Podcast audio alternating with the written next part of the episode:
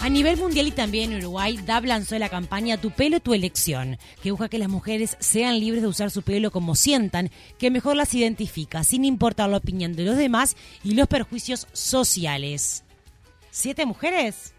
Siete mujeres uruguayas que rompieron con los estereotipos socialmente establecidos cuentan sus historias en las que el pelo tiene un rol protagónico. Sus relatos cuestionan los estándares de belleza que establecen tapar las canas, alisar las motas o imponer el rol que tiene el pelo en la identidad de género, donde las mujeres deben llevar el pelo largo para demostrar su femeneidad. Hoy vamos a hablar con Fabiana Cairoli que nació en San Pablo y recuerda que al llegar a Montevideo hace 20 años, su percepción fue que todas las personas con discapacidad estaban escondidas en sus casas. Siempre ansió y trabajó duro por su autonomía. En este proceso tuvo que aprender que era capaz y que era fuerte, que ella sí podía hacer las cosas. ¿Qué tal, Fabiana? ¿Cómo estás? Hola, buenos días, ¿cómo estás? Muy bien, ¿y vos? Bien, mucho gusto. Igualmente. Bueno, ¿cómo te sentiste cuando te llamaron para esta campaña? Ay, me tomó por sorpresa. Me tomó por sorpresa porque nunca había hecho una campaña con estas características y me sentí muy cómoda, realmente. Me gustó muchísimo. Bueno, contanos, ya que estamos en radio, eh, ¿cuál es tu situación de discapacidad? Yo soy una persona en situación de discapacidad desde el nacimiento tengo una discapacidad motriz y ando en forma permanente en silla de ruedas. ¿El pelo qué rol tiene en, tu identificación y en tu vida? Yo creo que el pelo me representa mucho como persona, ¿no? Tiene mi característica, yo tengo, por ejemplo, el pelo muy enrulado, ¿sí? Y para mí creo que me representa, me da fuerza y me identifica.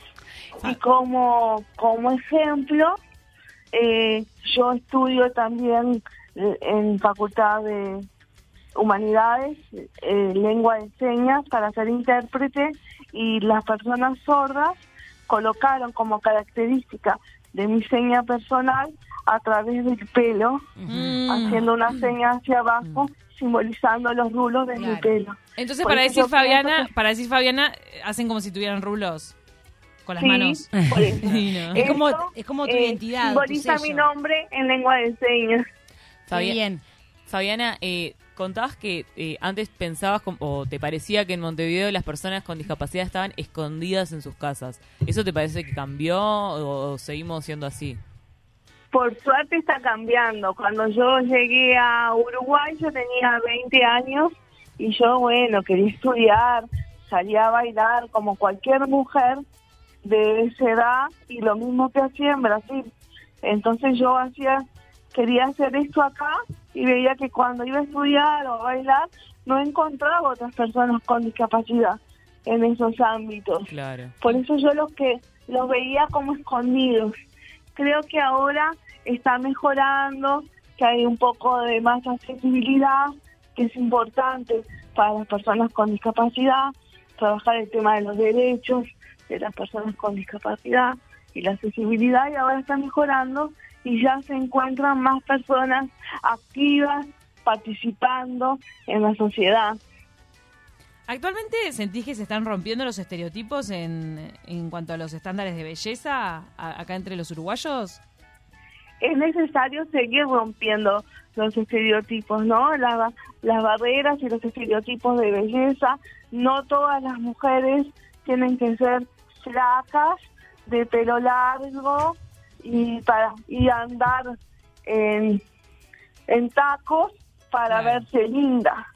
Y no solamente esas mujeres son las que pueden salir en, en comerciales de belleza o de shampoo, como este caso de, de dar o estudiar o bailar.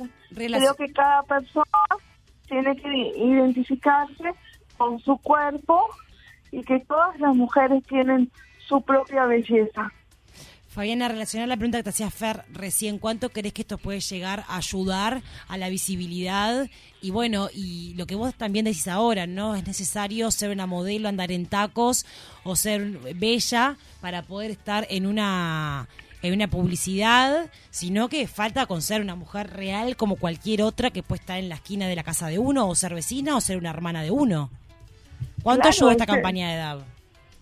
tenemos que ser mujeres reales y creo que esto, la campaña ayudó muchísimo a que las mujeres se vean y se identifiquen con bellezas normales, naturales y que todas tenemos bellezas y la podemos eh, mostrar y que nuestro pelo nos representa y que también nuestro pelo nos acompaña en el día a día en todas las actividades cotidianas que tenemos.